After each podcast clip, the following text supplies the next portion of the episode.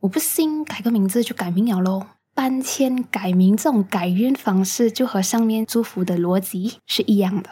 这样你知道，你其实可以用这些逻辑来制作独属于你、威力超强的好运符吗？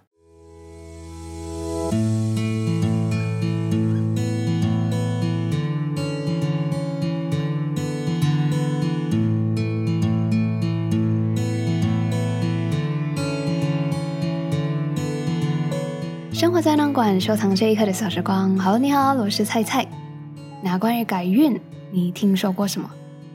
我是听说啦，要改运最有效的话，就是去换一个环境，换一个我们住的地方。可是我觉得，在华人里面，可能更常见的是改名字这件事情。为什么这样讲诶？因为就在最近。就单单是猜猜认识的身边的人，就已经是有五个五个改了他自己的名字。那对于改名字就能改命这件事情，我的大姑丈就讲：我不信改个名字就改命了喽。那乍听之下，其实我还挺认同我姑丈讲了，因为就名字而已嘛，就真的能改命咩？Sorry，大学老师，你的学生又在聊玄学了。不过玄学是真的很有趣的，而且我发现玄学的某些地方用心理学来讲是解释得通的。那今天这里又要聊到老高关于诅咒的那支影片了。那在第六十一集里面，我讲老高讲诅咒的运作方式就在于对方的接收和接受，所以这个诅咒才开始运作的。那对于祝福，它的运作道理也是同样的。那在这一支影片里面，老高其实还有讲到，不管是诅咒或者是祝福，有时候我们透过口头上讲的东西，可能对方一个没有留意，他就漏掉了，就没有接收到；又或者是还有一个情况，就是对方当下是确实收了我们的祝福，可是时间一久，这种祝福也就被忘记掉了。我觉得啦，就会给出祝福的那个人，对我们来讲是像偶像，像一个敬重的长辈，像喜欢暗恋的对象这样子的人，这样子对我们来讲一个很特别的存在，有很深刻感受的人。不然啦，大多数口头上的祝福应该很容易就会被忘记掉。要确保对方真的有收到我们的祝福，而且记得我们给过的祝福的话，老高就讲。我们可以把祝福寄托在一个东西上面，让这个东西去承载我们的祝福，被对方收下。就好像你在生日的时候送礼物这样子，这个礼物就承载了你对对方的祝福。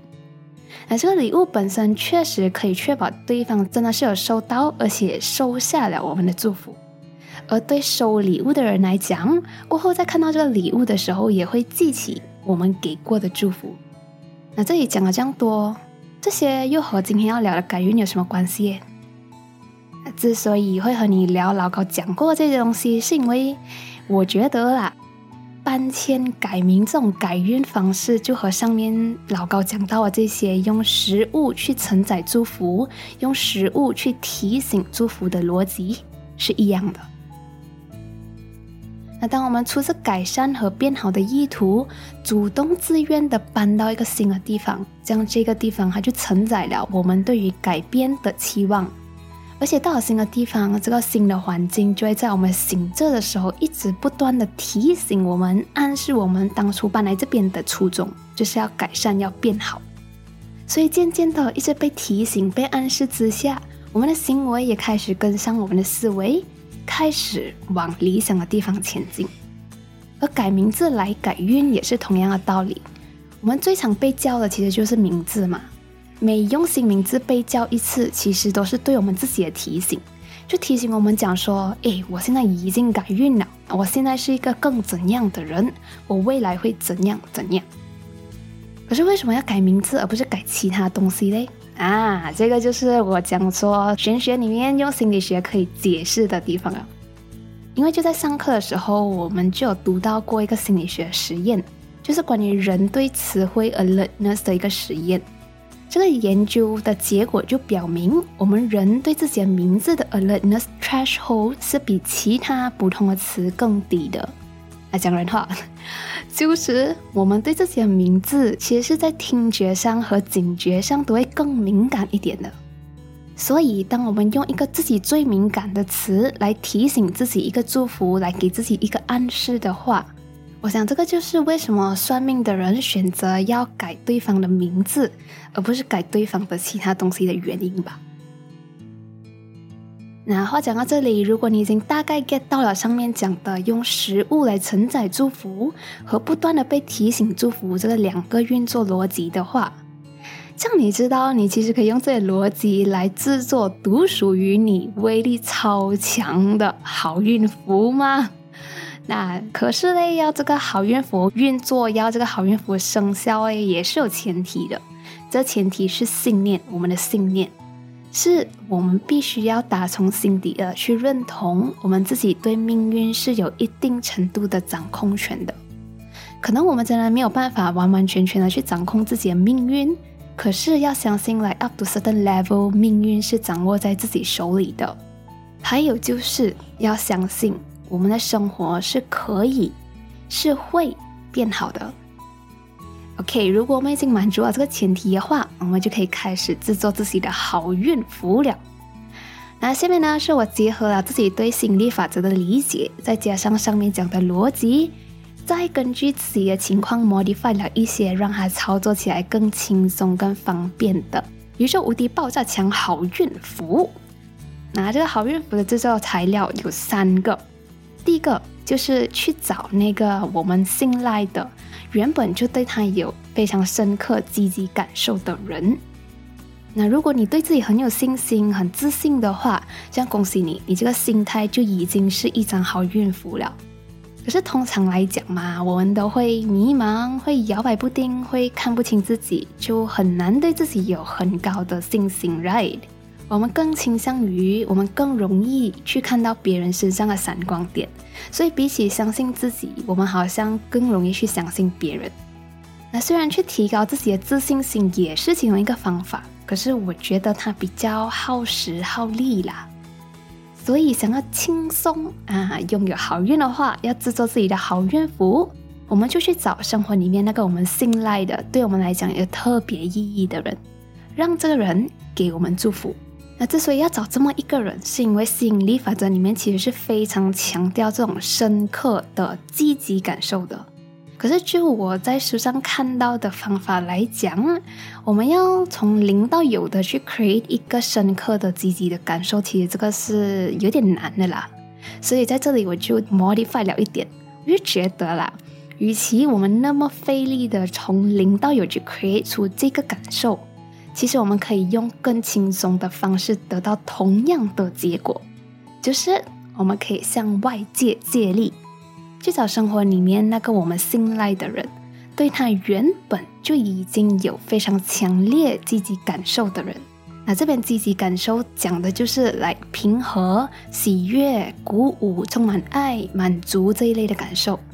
去找到原本他就很自然能给到你这些感受的人，让这个人给你祝福。OK，coming to 好运符材料二，Number Two 就是要实体化对方的祝福。就像上面讲到的，口头上的祝福其实就是很容易被忘掉，很容易被漏掉的。所以在上面这个对象给我们祝福的时候，最好最好就是把那个祝福实体化。讲讲实体化嘞。就比如，我们可以让对方把他对我们的祝福写在卡片上。如果是口头上的祝福也是可以的，可是最好是要录起来，或者是通过 voice message 这种我们日后可以回顾的方式。不管这个祝福还是 physical 的还是 virtual 的，在这里只要日后能够回顾的，我们都算它为实体化的祝福。那之所以要这个祝福实体化，这和最后一个好运符的材料有关系。好运符材料 Number Three 就是 被动提醒这个祝福。那像上面讲到的改名字，每叫一次新名字，就是对对方的一种被动提醒，讲说自己已经改名改运了。那这种提醒对生活、对自己都是一个非常好的积极正向的心理暗示。就心理学上来讲的话，这种积极的心理暗示是会影响我们自己的认知、行为和幸福感的。那当然啦，主动的去回顾祝福也是一种方法。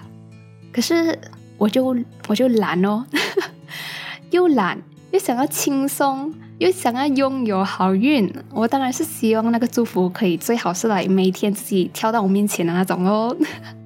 所以在我们拿到了一个自己信赖而且有深刻积极感受的对象给的实体祝福过后，最后一步。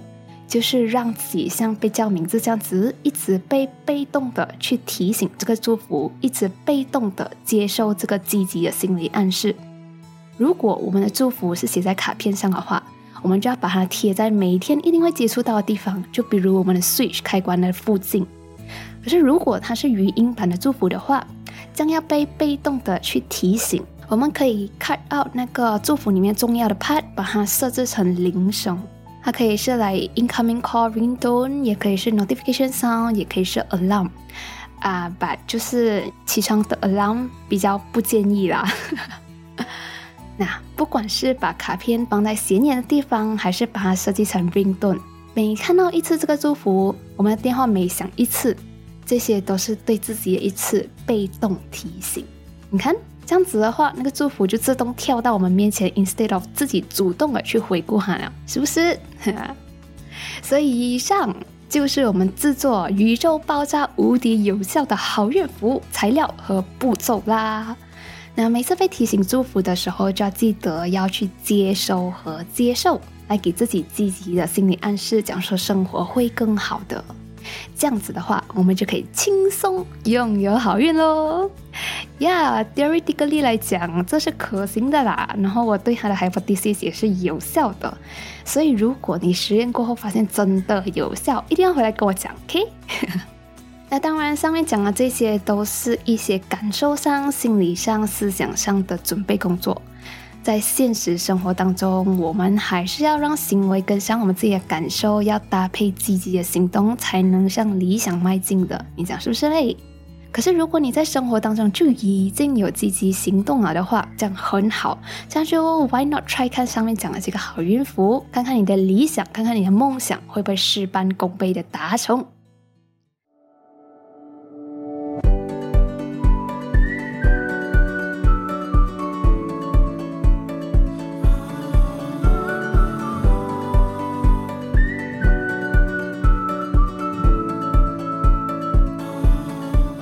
讲了这么多，我发现其实啦，其实这个好运符诶，在现实生活当中就已经是在运用了的。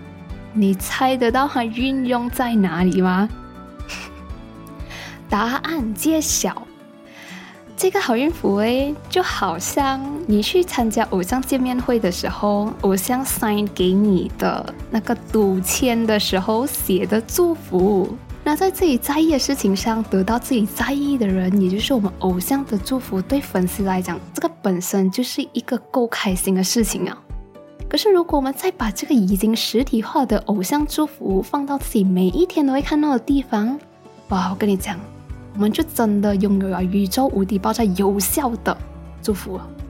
除此之外，关于每天被被动的祝福，被动的给自己一些积极的心理暗示，我还觉得。短短的比 ringtone 更常出现的 notification sound 也会很适合，所以 猜猜这里有一个短短的积极心理暗示的 notification sound 要送给你。那等一下啊，这里先发一下 disclaimer，我之所以录这个 notification sound，并不是觉得我自己像什么偶像、什么大明星，OK？虽然我最近都有聊到玄学，我还是我老师那个最甘心的心理学学生。那在心理学的 backup 之下，我还是相信每天让自己受到积极的心理暗示，这个力量是非常强大的。所以这集讲了那么多，还在标题强调轻松拥有好运这件事情，猜猜这里就要给你一个现成的 notification sound，可以直接用起来。如果你不像我这么懒的话，不介意自己花多一点时间和精力的话，其实我相信网上还有更多更好的语音祝福可以给你下载来用的啦。可是如果你跟我一样懒，然后懒得上网找，然后又有选择困难症，这样子猜猜的好运 notification sound 就放在 description box 里面啦，去下载它，把它设置成你的 notification sound 吧。But 这里要给你一个 tips 来用啦，就是。你可以放火其中一个 social media 的 notification sound 就好，不然每一个 social media 都是这个 noti 的声音的话，我觉得它就变成噪音了啦。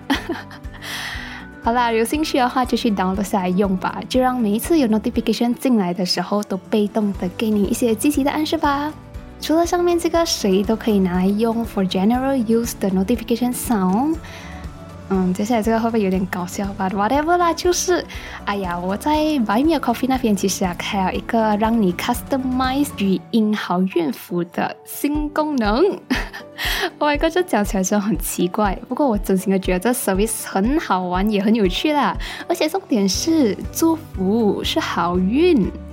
如果你在这集内容里面听我讲了这么多，也觉得上面讲到的方式可以 give it a try 的话，想要一个针对你现在生活本身的情况 customize 录制的语音好运符的话，菜菜很乐意、很开心能为你效劳。那这个 customize 语音好运符的 link 我也放在下面的 description box 里面啦。如果你有兴趣的话，觉得对你的生活有帮助的话，点进去了解更多吧。生活胶囊馆收藏这一刻的小时光，我是菜菜，各种在反思生活和自己的 INFJ 和 TLDL，。有任何的感受和想法，欢迎你通过 comment 或者是 Apple Podcast 的 review 和菜菜交流。喜欢这一期内容，也想要支持菜菜经营生活胶囊馆的话，用每月一杯奶茶加入会员，成为城管人吧。给胶囊馆买了奶茶的你，也会像下面这样，在内容里面听到自己期的奶茶的留言哦。今天要念的呢，是在第五十四集放出来，可是还没有被念到的奶茶留言。这是 C K 在给生活胶囊馆买了三杯奶茶过后写的留言。